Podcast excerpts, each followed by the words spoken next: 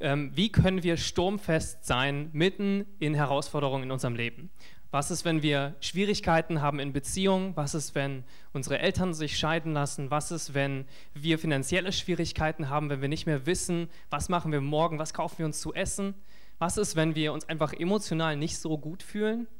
Ähm, oder die nächste Klausur kommt und wir müssen wieder lernen, die Ferien sind vorbei, jetzt haben sie gerade angefangen. Ähm, was machen wir dann? Wie können wir trotzdem festbleiben, obwohl wir Stürme erleben in unserem Leben, die immer kommen? Und letzte Woche haben wir gelernt, dass Jesus uns kein sturmfreies Leben versprochen hat, sondern er hat uns ein sturmfestes Leben versprochen. Und wie wir das erleben können, darüber reden wir heute weiter. Und heute ist das Thema Gottes Gnade. Ja? Ähm, und Gottes Gnade bedeutet Gottes unverdiente Liebe, seine Vergebung und seine Befähigung im Leben zu herrschen. Und darüber werden wir heute leben. Das ist, äh, darüber werden wir heute reden. Das ist die Grundlage von unserem Glauben. Also falls du noch nie was mit Gemeinde zu tun hast und heute zum ersten Mal da warst, das ist der Kern, warum wir hier sind, warum es uns gibt, warum wir, wir leben, warum wir kraftvoll im Leben sein können. Und selbst wenn du schon ganz lange hier bist, wenn du das wirklich begreifst in deinem Leben, dann wird sich dein Leben radikal verändern. Wenn du wirklich aus Gnade lebst und du wirklich verstehst, dass Gnade dich befähigt zu herrschen, dann wirst du heute hier rausgehen und ein anderes Leben führen als vorher. Zu dem Wort Gnade muss ich euch etwas, eine kleine Geschichte erzählen. Und zwar ist es so, äh, ich war mal auf so einer kleinen äh, Konferenz in Stuttgart und dann waren wir in kleinen Gebetsgruppen und ich habe mit einer anderen Person gebetet. Und wir saßen da so da und wir haben gebetet und es war richtig gute Zeit. Und danach hat er zu mir gesagt, du sag mal, Carsten, das war ja total das schöne Gebet, total super. Ähm, da gab es bloß ein Wort, was du gesagt hast, das habe ich nicht verstanden. Das hast du auch die ganze Zeit wiederholt und ich verstehe das einfach nicht. Und wir haben so geraten und ich dachte mir so, naja, beim Beten, ich bete eigentlich relativ einfach, ich gebrauche jetzt keine Fremdwörter oder so in meinen Gebeten und dachte mir, das kann doch nicht sein. Ja, und wir, wir, wir saßen da bestimmt so fünf Minuten und haben gedacht, na, was, was war das denn? Was habe ich denn gesagt, was er nicht verstanden hat? Und irgendwann sagt er so, ja, hm, das war, das war irgendwas, das hörte sich an wie Njade. Njade. Ich so, hä, Njade? Ach so, du meinst Gnade. Und äh, dann meine ich, ja, das ist, das ist doch klar, Gnade. Das ist die Grundlage unseres christlichen Glaubens. Das hörst, das kennst du nicht? Ich war total verwirrt. Ich habe gesagt, das kennst du doch das Wort, oder? Und dann meinte er, hä, welches Wort? Gnade? Ach, du meinst Gnade. Und ich musste dann äh, zu, meiner, ähm, zu meiner Verwirrung feststellen, dass ich anscheinend dieses Wort nicht so ganz richtig aussprechen kann. Also, wenn ihr mich nicht richtig versteht heute, habt Gnade mit mir. Ja auch wenn es sich nach Gnade anhört. Gut. Was wir ähm, uns heute anschauen sind, äh, wollen, sind drei Fragen. Und zwar, warum brauchen wir eigentlich Gnade? Wofür brauchen wir das eigentlich? Vergebung? Wofür brauchen wir, wofür brauchen wir diese Gnade? Das zweite ist, woher bekommen wir diese Gnade? Wenn wir merken, okay, wir brauchen das, woher bekommen wir das? Und das dritte ist, wie leben wir dann, wenn wir Gnade haben, in dieser Kraft. Zu dem ersten, warum brauchen wir Gnade? Wir alle machen Fehler. Ja, falls du es noch nicht bemerkt hast, ab und zu machen wir Fehler, ab und zu machen wir Sachen falsch. Und in der Bibel steht in Römer 3, 22 bis 23, dabei macht es keinen Unterschied, ob jemand Jude oder nicht Jude ist, denn alle haben gesündigt. Und in ihrem Leben kommt Gottes Herrlichkeit nicht mehr zum Ausdruck. Wir alle haben gesündigt. Wir alle haben Fehler gemacht. Wir alle ähm, haben irgendjemand mal betrogen, haben in Beziehung über jemand gelästert oder haben, ähm, haben, haben irgendwas gemacht, was falsch ist, was Gott nicht gut findet und was uns trennt von Gott. Und das ist das, der erste Punkt, warum wir, warum wir Gnade brauchen, ist, dass wir es von uns alleine heraus nicht schaffen können. Ein ganz wichtiger Punkt für mich ist, dass wir in einer Gesellschaft leben, das ist der nächste Punkt, die dominiert ist von Leistung. Wir leben in einer Gesellschaft, die dominiert ist von Leistungsdruck. Ja? Und was das bedeutet, ist, dass, wenn ihr ein bisschen überlegt, früher haben wir unsere Identität dadurch bekommen, dass wir eine bestimmte Funktion und eine Rolle in unserer Familie eingenommen haben. Wir haben gesagt, okay, wir sind vielleicht Vater, wir sind Mutter, wir sind Bruder oder Schwester und dadurch haben wir unsere Identität bekommen. Niemals zuvor war es so stark unsere Identität davon geprägt, was wir leisten, wie heutzutage. Die Arbeit und das, was wir tun in unserem Leben, ist so wichtig geworden. Und die Welt sagt dir, wenn du das und das getan hast, wenn du das und das studiert hast und erfolgreich bist und das und das an Geld verdienst, dann bist du bedeutsam. Dann hast du wirklich was geleistet und dann bist du etwas wert. Und das ist so stark in uns drin, dass wir das manchmal gar nicht so wahrnehmen. Wir merken das gar nicht, dass, dass dieser Leistungsdruck da ist. Und das ist nicht nur, dass wir denken, okay, ja, ich muss zur Arbeit gehen, sondern ist es so eine Arbeit, die unter der Arbeit liegt. Vielleicht kennt ihr das, ihr geht zur Arbeit, ihr macht etwas und ihr kommt nach Hause und denkt, hm, war das ausreichend? War das genug? Hätte ich vielleicht noch mehr machen können? Ach, das Gespräch habe ich nicht so gut geführt, da habe ich was versaut, das hätte ich besser machen können. Und wir haben ständig dieses Gefühl, egal wie viel wir getan haben, ist es nie genug.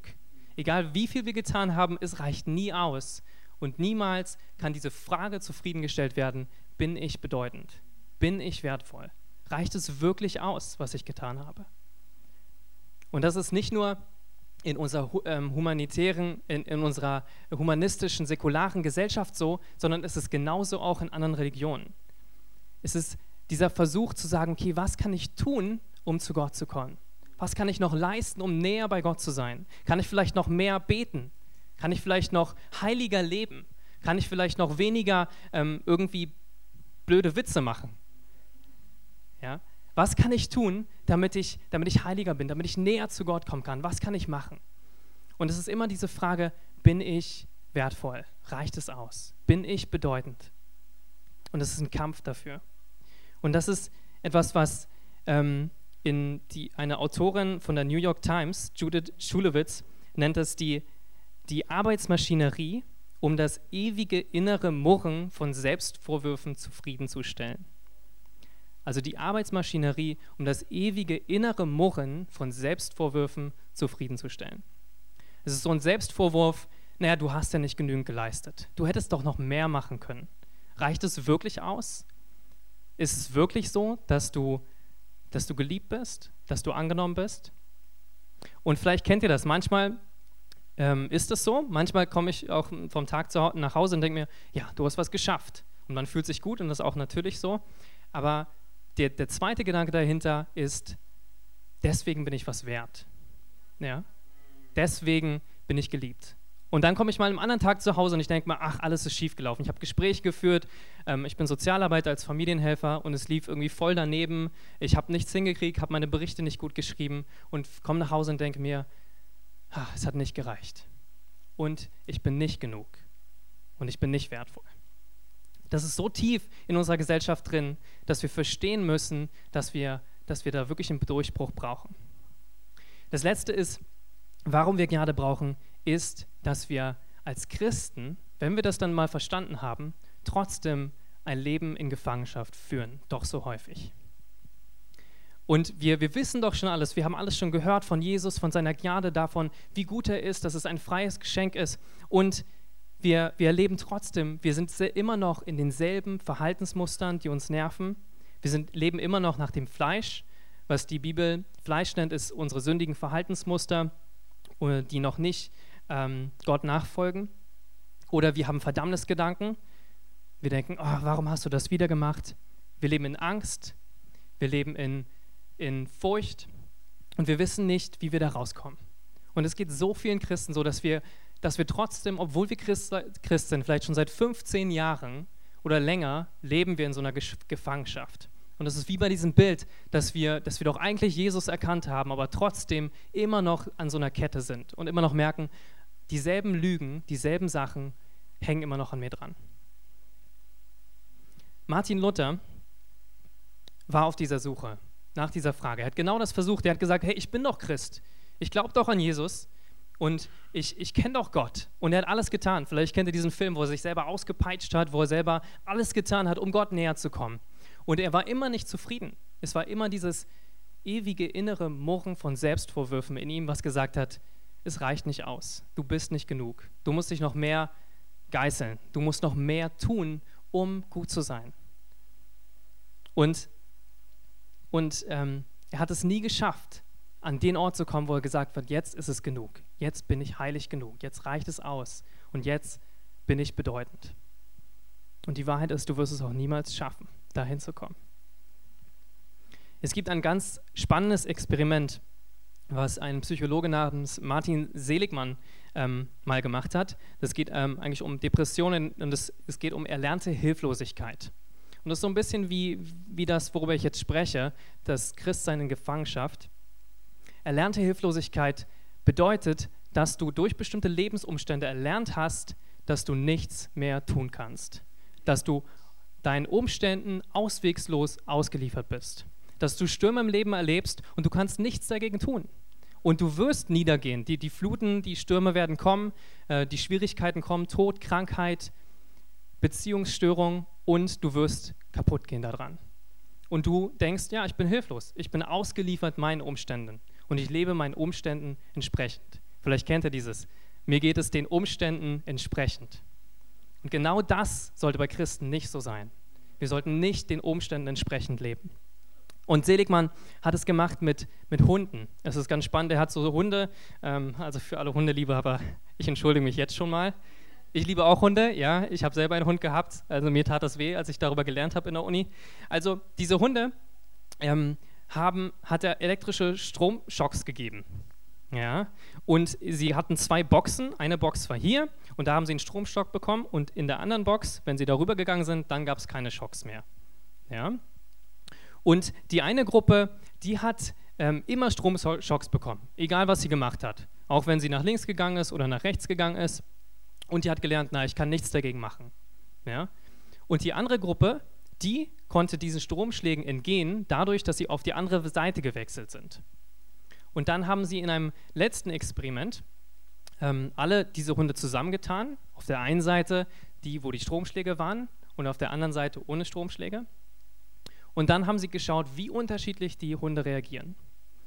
Die einen Hunde, die gelernt hatten, naja, wenn ich hier weggehe, dann kriege ich keine Stromschläge mehr, die sind sofort auf die andere Seite gewechselt. Und sie haben sich sogar gemerkt, naja, wenn der Schlag kommt, dann gehe ich schon auf die andere Seite, um den komplett zu umgehen, um das komplett zu umgehen. Und die, die anderen Hunde, die haben sich dann so hingelegt, ähm, während sie Stromschläge bekommen haben und haben es immer wieder ertragen und dachten sich, ich kann nichts dagegen tun. Und das nennt sich erlernte Hilflosigkeit. Dass wir erlernt haben, wir können nichts gegen unsere Umstände tun.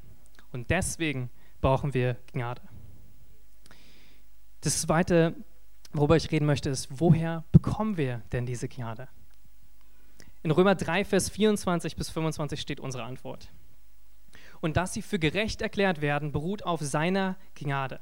Es ist sein freies Geschenk, aufgrund der Erlösung durch Jesus Christus, ihn durch sein Blut, das er vergossen hat, ist die Sühne geschehen und durch den Glauben kommt sie uns zugute. Dann in Römer 6, Vers 23 steht, denn der Lohn der Sünde, äh, denn der Lohn, den die Sünde zahlt, ist der Tod. Aber das Geschenk, das Gott uns in seiner Gnade macht, ist das ewige Leben in Jesus Christus, unserem Herrn. Wenn wir uns das so vorstellen, vielleicht kennt ihr das, es ist wie eine riesige Schlucht zwischen uns, ja, zwischen uns und Gott. Und wir versuchen alles, um darüber zu kommen. Wenn wir nicht Christen sind, versuchen wir es sowieso, weil wir ja nur, nur das kennen. Wir kennen ja nur unsere Bedeutung durch unsere Arbeit zu bekommen, durch das, was wir tun, zu bekommen. Ähm, wenn wir, ähm, auch, auch wenn wir vielleicht an eine andere Religion glauben, merken wir, dass wir etwas tun müssen, um Gott zu, nahe zu kommen. Dass wir etwas tun müssen, um heilig zu sein, um besser zu sein, um in den Himmel zu kommen, um uns das zu verdienen. Hier steht aber, es ist ein Geschenk. Und was kann man machen für ein Geschenk? Wie kannst du dir ein Geschenk verdienen? Gar nicht. Du kannst dir das Geschenk nicht verdienen. Und es geht so tief, dass wir das immer wieder hören müssen. Du kannst dieses Geschenk der Lösung nicht verdienen. Das ewige Leben ist ein Geschenk für dich und du musst es einfach annehmen. Es ist wie eine riesige Schlucht und wenn wir versuchen, selber darüber zu kommen, selbst als Christen, wenn wir dann irgendwann denken, naja, wir, wir können doch irgendwie gut Lobpreis machen, Gitarre spielen und wir können Lieder singen oder wir, wir helfen doch den Armen, wir spenden doch, wir sind doch gute Menschen, wir sind doch nett zu unseren Arbeitskollegen, dann denken wir doch, naja, das reicht doch aus. Und das ist aber Selbstgerechtigkeit. Wir denken, dass wir selber gerecht sind. Und das ist genau das, damit berauben wir uns diesem, diesem Geschenk, was Gott uns geben möchte. Diesem Geschenk der Gnade. Und was passiert ist, dass Jesus gekommen ist und er hat für diese Schuld bezahlt. Er hat für all die Fehler, die wir, wo wir gelernt haben, die wir gemacht haben, hat er bezahlt und hat den Weg freigemacht, dass wir eben nicht in diesen riesigen Graben zwischen uns und Gott fallen. Und Gott hat uns so sehr geliebt, dass er gesagt hat, ich, ich möchte Beziehungen mit euch haben. Und ich weiß, ihr schafft das niemals alleine. Ich weiß, ihr werdet es niemals schaffen, durch all das, was ihr tut, irgendwie zu mir zu kommen. Egal wie ihr euch abmüht, egal was ihr tut, um bedeutsam zu sein, sagt, nein, ihr schafft das nicht.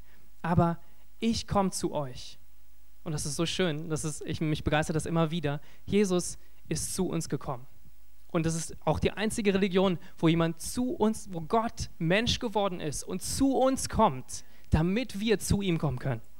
Es ist nicht möglich, zu Gott zu kommen. Es ist niemals möglich. Niemals kannst du gut genug sein. Niemals kannst du genug machen, damit du bedeutsam bist. Niemals kannst du etwas tun, damit du wertvoll bist. Das Einzige, was dir Wert gibt, ist Jesus und sein Geschenk, dass er für dich gestorben ist.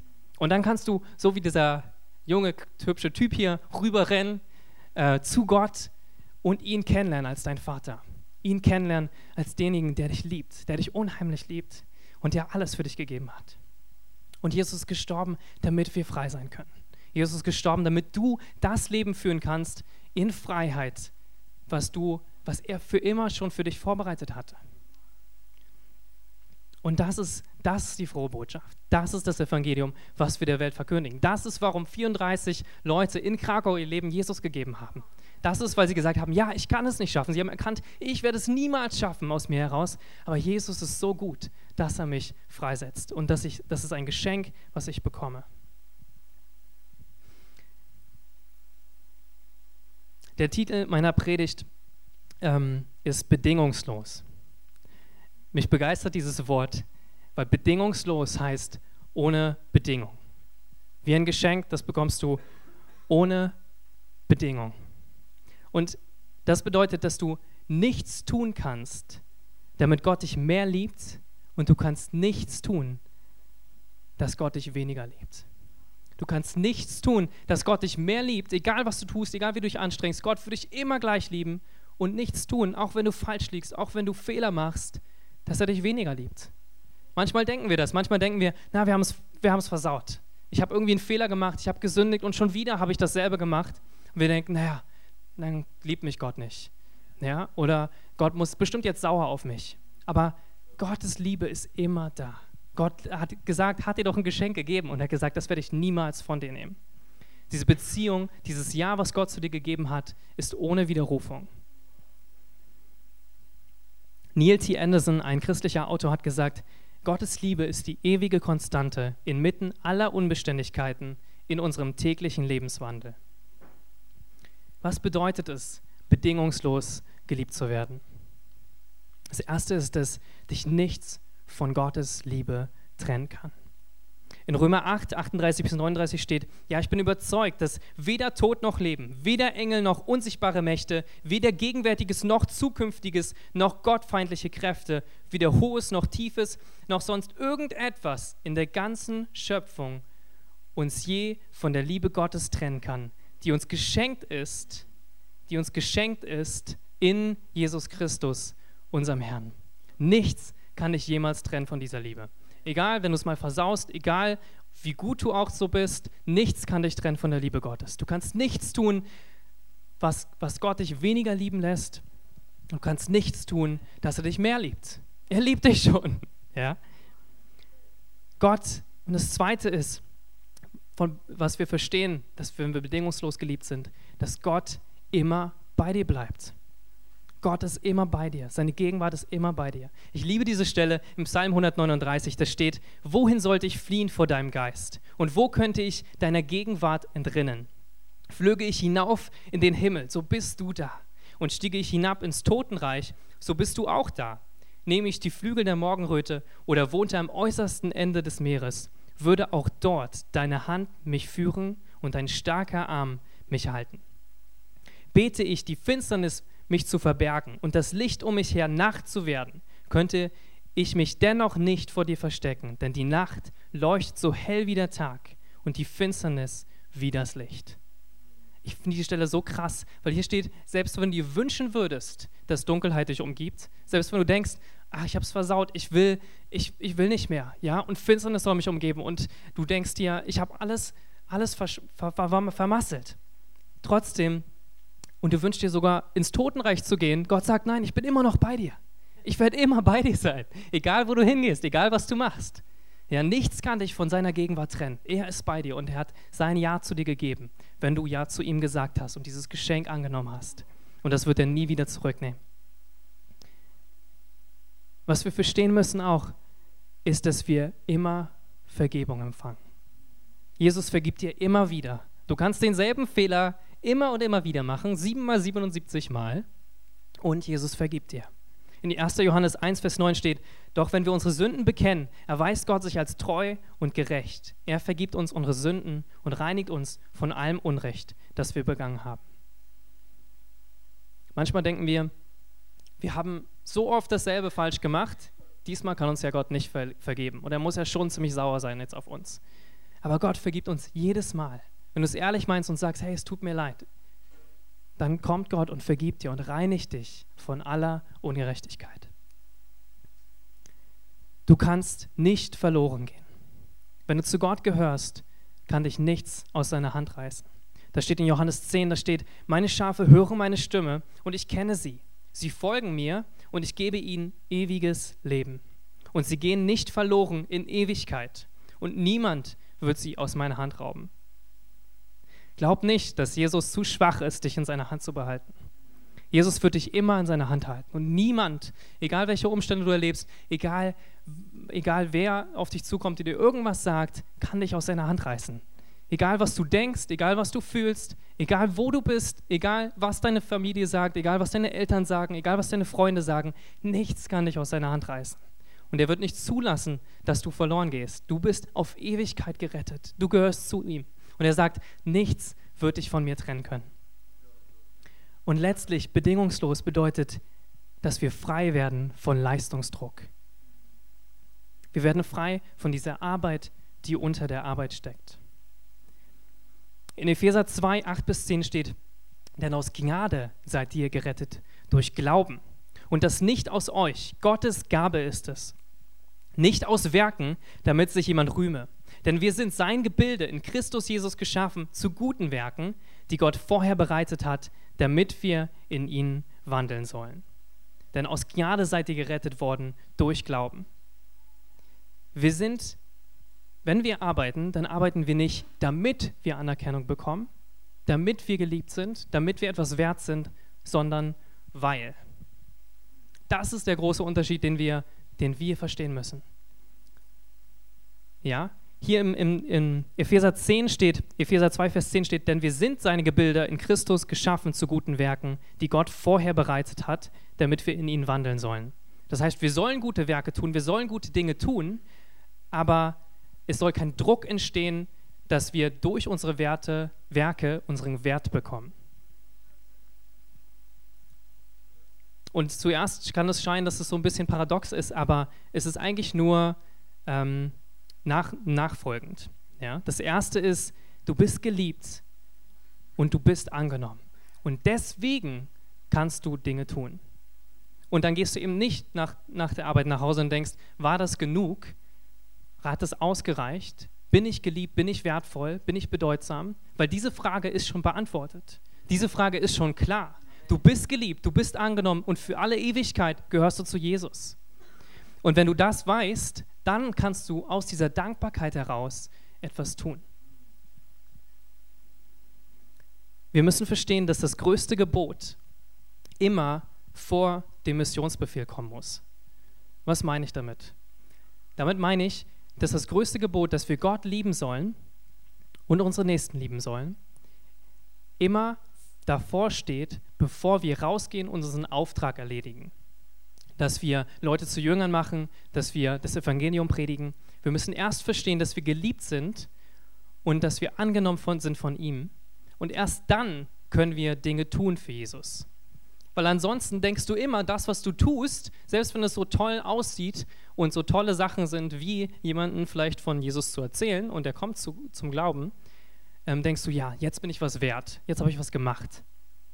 Aber das, das wird dich nicht zufriedenstellen. Du musst immer wissen, dass das größte Gebot, dass du geliebt bist, vor dem Missionsbefehl kommt.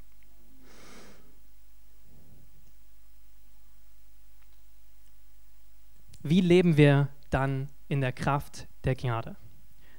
Das ist mein, mein letzter Punkt. Wie, wenn wir Gnade erfasst haben und verstanden haben, dass wir nichts tun können, was uns Gottes Liebe mehr schenkt, wie können wir dieser Kraft leben? In Römer 5, Vers 17 steht, durch Jesus Christus werden wir jetzt die, die Gottes Gnade und das Geschenk der Gerechtigkeit in so reichem Maß empfangen, in der Kraft des neuen Lebens herrschen. Du bist berufen dazu, als Christ ein siegreiches Leben zu führen. Du bist berufen dazu, egal wie deine Umstände sind, egal was du erlebst, sturmfest zu sein. Und wie sieht das denn aus, wenn du im Leben herrschst? Was passiert, wenn du verstehst, dass du durch Gnade herrschen kannst? Erstens, du verstehst, dass Gnade dich befähigt zu einem übernatürlichen Leben. Jesus hat gesagt in Johannes 14, ich versichere euch, wer an mich glaubt, wird die Dinge, die ich tue, auch tun. Ja, er wird sogar noch größere Dinge tun. Denn ich gehe zum Vater. Und alles, worum ihr dann in meinem Namen bittet, werde ich tun, damit durch den Sohn die Herrlichkeit des Vaters offenbart wird. Du wirst sogar noch größere Dinge tun als Jesus. Diese Stelle, Johannes 14, Vers 12 bis 13, ist sehr, sehr krass. Wenn du verstehst, was Gnade anrichten kann in deinem Leben, du kannst noch größere Dinge tun als Jesus und dieselben Dinge, weil du mehr Zeit hast als er. Er hatte die drei Jahre, wo er gedient hat, ja, und dann ist er gestorben. Aber du hast denselben Geist. Die Auferstehungskraft von Jesus lebt in dir und befähigt dich, dasselbe zu tun, was er gemacht hat. Wunder zu tun, Kranke zu heilen, Dämonen auszutreiben und, und Aussätzige zu heilen.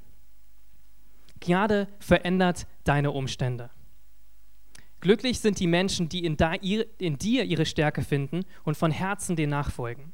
Wenn sie das Tal der Tränen durchqueren, wird es ihnen zu einem Ort erfrischender Quellen und der Frühregen bedeckt es mit Segen. Ich liebe diese Stelle, weil hier steht das, was wir erleben können, wenn wir durch Schwierigkeiten gehen, wenn wir durch Trauer gehen, wenn wir durch Schmerz gehen. Hier steht, die Menschen werden Stärke finden und sie werden dieses Tal der Tränen zu einem Ort von Quellen machen. Du hast durch die Gnade Gottes die Möglichkeit, Dinge zu verändern, die Atmosphäre zu verändern. Wenn du in einen Raum reinkommst, kannst du die Atmosphäre verändern. Und vielleicht kennt ihr das, dieses Beispiel, du kannst ein Thermostat sein und kein Thermometer. Was ist der Unterschied? Das Thermometer misst nur die Raumtemperatur. Du gehst irgendwo rein, alle sind negativ, alle sind schlecht drauf und du gleichzeitig auch. Ja? Alle, alle sind total blöd drauf, weil Deutschland das Spiel verloren hat. Und, und alle weinen zusammen und bemitleiden sich. Und du machst dasselbe, weil du ein Thermometer bist. Aber was du machen kannst, wenn du ein Thermostat bist, du setzt die Temperatur. Du setzt mit deinem Glauben die Temperatur. Und du kannst inmitten von Schwierigkeiten, inmitten von Zweifel, von Unglaube, kannst du mit Glauben hineinkommen. Kannst du sagen, nein, aber ich glaube und Jesus hat schon alles getan und Jesus ist gut und du veränderst die Atmosphäre. Was mir häufig so geht, ist, dass ich merke, mal fühle ich mich gut, mal fühle ich mich schlecht und wie stark bestimmen doch Gefühle unserer Leben. Wie stark ist es doch dieses Gefühl von, ich weiß noch mal gar nicht warum, eigentlich ist alles gut, aber ich fühle mich irgendwie nicht so gut und daraus denke ich, naja, irgendwas ist halt nicht in Ordnung. Ja, ich fühle mich irgendwie nicht geliebt, ich fühle mich nicht wertvoll. Und das ist zu wissen, wichtig zu wissen, was Johannes, äh, was Jesus gesagt hat in Johannes. Und er hat gesagt, und ihr werdet die Wahrheit erkennen und die Wahrheit wird euch frei machen. Die Wahrheit wird euch frei machen. Und egal was du fühlst, egal was du denkst, die Wahrheit ist Gottes Wort. Die Wahrheit ist, dass Gott für dich ist. Die Wahrheit ist, dass er dir Freiheit schenken möchte, dass er dir dich befähigen möchte, im Leben zu herrschen, durch Gnade. nicht abhängig zu sein von Umständen, sondern frei zu sein von Umständen und trotz Umstände siegreich zu leben. Und du lebst nicht aus Gefühlen, sondern du lebst aus der Wahrheit des Wortes Gottes. Und was ich gerne mache, ist, dass ich wirklich ähm, Gott Raum gebe. Ich habe leider nicht genügend Zeit, aber lest euch mal Johannes 8 durch. Das ist eine wunderschöne Stelle darüber, wie wir dem Teufel Raum geben mit Lügen oder Gott Raum geben mit, mit Wahrheit. Und wir haben die Entscheidung, Gott Raum zu geben durch die Wahrheit, die das Wort Gottes ist, und frei zu werden dadurch. Und wenn du, das, wenn du daran festhältst an den Worten Gottes, dann wirst du diese Freiheit auch erleben. Gnade befähigt dich auch heilig zu leben. Fallt nicht in eure alten, schlechten Gewohnheiten zurück. Damals wusstet ihr nicht besser, wusstet ihr es nicht besser.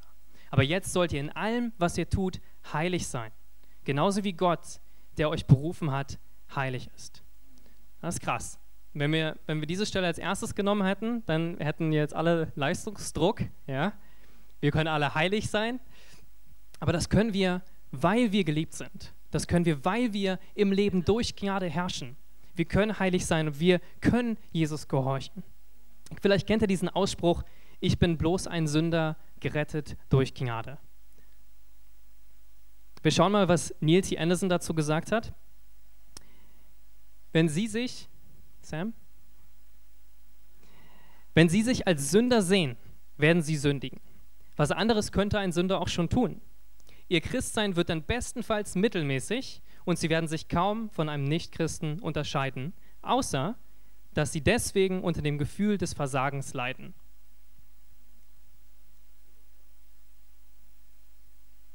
Du bist nicht mehr Sünder, sondern du bist Heiliger. Du musst verstehen, was deine Identität ist. Du bist nicht ein geliebter Sündiger, sondern du bist ein Heiliger, der ab und zu sündigt. Wenn du verstehst, wer du bist, danach wirst du leben. Wenn du immer denkst, ne, ich bin ja ein Sünder und Gott vergibt mir ja, dann wirst du auch danach leben. Aber wenn du, wenn du wirklich glaubst, was das Wort Gottes sagt, dass du heilig bist, dass du ein heiliges und königliches Priest, dass wir eine heilige und königliche Priesterschaft sind, dann wirst du danach auch leben. Natürlich sind wir nicht sündenfrei, aber das, was deine Identität ist, ist, dass du ein geliebtes und heiliges Kind Gottes bist. Letztlich befähigt dich Gnade auch Gutes zu tun.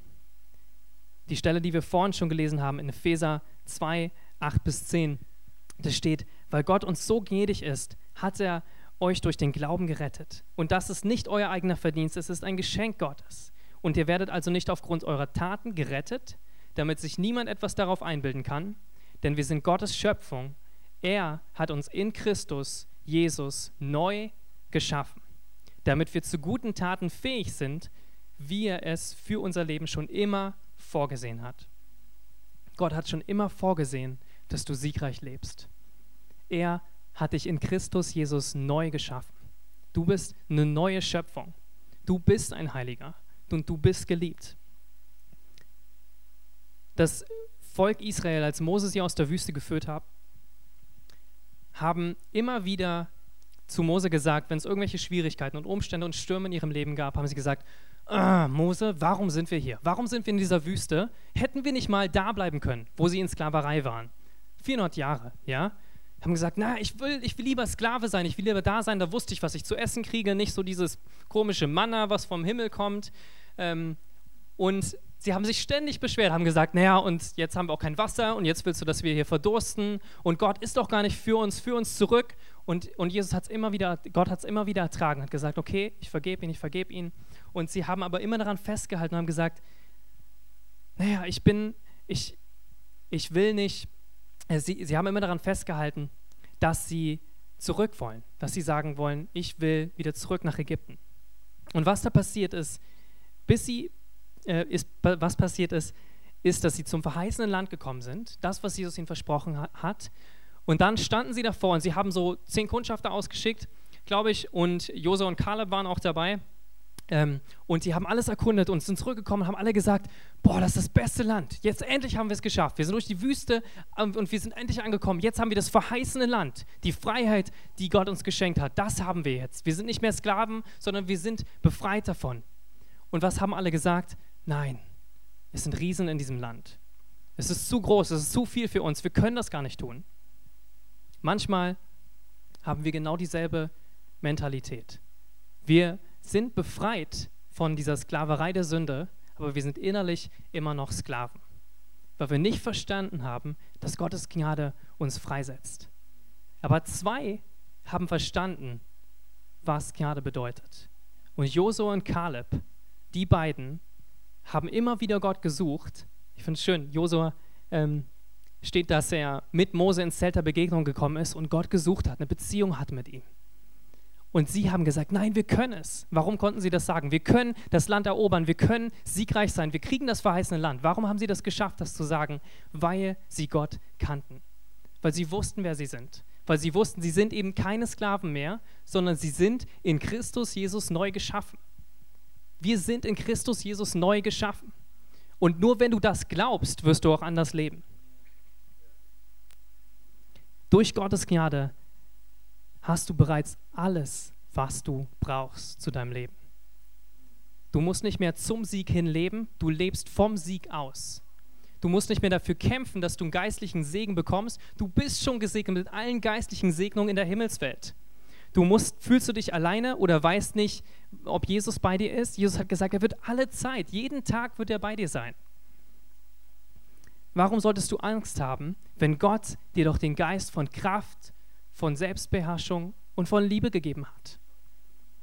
Warum solltest du Anerkennung und Lieb, für Anerkennung und Liebe kämpfen, wenn du einzigartig und wundervoll gemacht bist und dich nichts von Gottes Liebe trennen kann? Verstehe, dass du geliebt bist von Gott und dass du im Leben herrschen kannst, dadurch, dass Gott seine Gnade dir geschenkt hat. Dass du verstehst, wer du bist in ihm und dass du neu geschaffen bist. Damit möchte ich euch ermutigen, dass ihr dass wir werden wie Josua und Kaleb, die Gott vertraut haben, die nicht mehr in ihrer Sklaverei geblieben sind, sondern verstanden haben, dass sie Söhne Gottes sind, die verstanden haben, dass sie ein Erbe haben, ein verheißenes Land, was wir einnehmen können.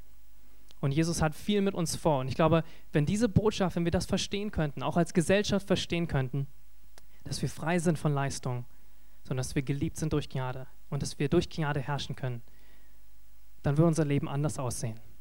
Dann würden wir in Kraft leben und in Freude leben und in Zufriedenheit leben. Und damit will ich euch ermutigen, dass ihr bedingungslos geliebt lebt in der Kraft von Jesus Gnade. Wenn du hier bist und du sagst, ich habe noch nie diesen Jesus erlebt. Ich bin noch nie über diese Brücke gelaufen zu Gott. Dann möchte ich jetzt mit dir beten. Wenn du sagst, ich kämpfe immer wieder dafür, dass ich, dass ich gut genug bin für Gott und ich habe es nie geschafft. Ich habe dieses Geschenk von Jesus, was, was anscheinend umsonst ist, nie angenommen. Dann kannst du jetzt in deinem Herzen mit mir beten und Jesus einladen, dass er das tut. Jesus, ich danke dir, dass du so gut bist. Danke für deine Gnade. Danke, dass du, du uns liebst. Und danke, Jesus, dass du am Kreuz für mich gestorben bist, damit ich frei sein kann von aller Schuld. Jesus, ich gebe dir mein Leben und ich bitte dich um Vergebung für meine Schuld.